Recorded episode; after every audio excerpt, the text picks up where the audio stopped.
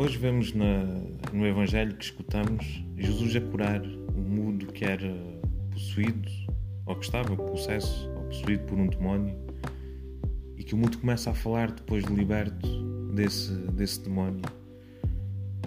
E é bonito ver como, como também nós, se nos colocarmos no lugar do mudo, Jesus também nos quer libertar da nossa, na nossa vida, né? de tudo aquilo que muitas vezes nos impede de falar de Jesus aos outros, no nosso grupo de amigos, na nossa família, com quem se cruza connosco, de dizer aos outros que Deus os ama, né? dizer: Olha, Deus ama-te e ama-te como tu és. Né?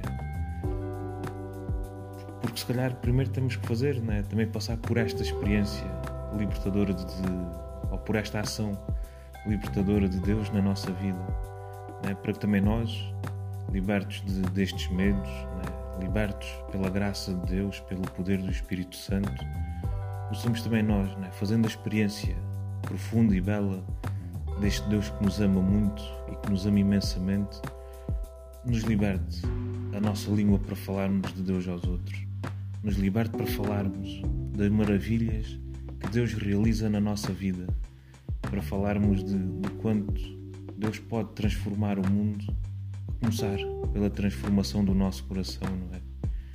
E no fundo é isto que, que às vezes acontece.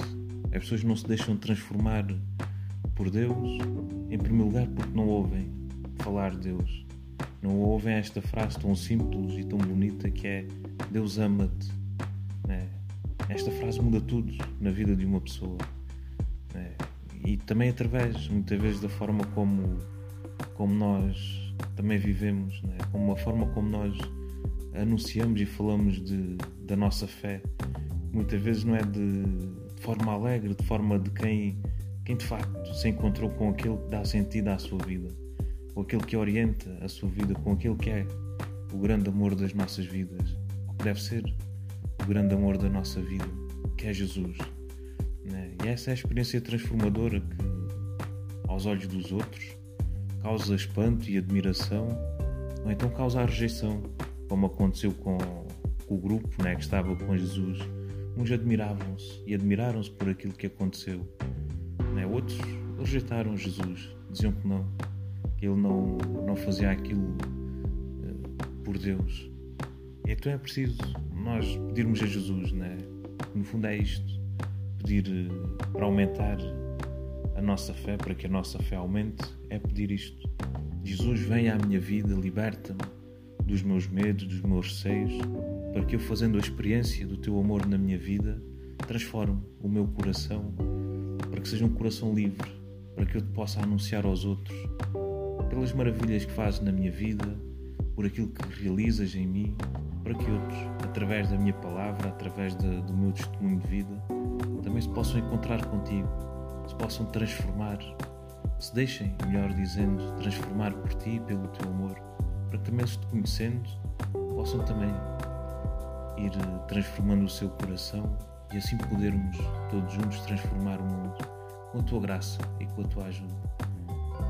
Então que, que Jesus nos, nos ajude e nos ensine eh, e venha à nossa vida para nos libertar em primeiro lugar, para que nos ajude a anunciá-lo aos outros e para que nos ensine a viver segundo aquilo que Ele nos pede para viver.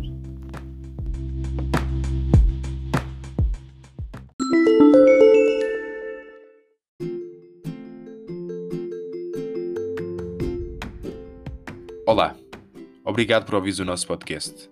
O meu nome é André e sou um jovem para o mundo unido. Se gostaste da reflexão do Padre Tiago, por que não partilhá-la com alguém? Segue-nos no Instagram e no Facebook para ficares a par das novidades que temos para ti. E não te esqueças, é sempre possível algo mais.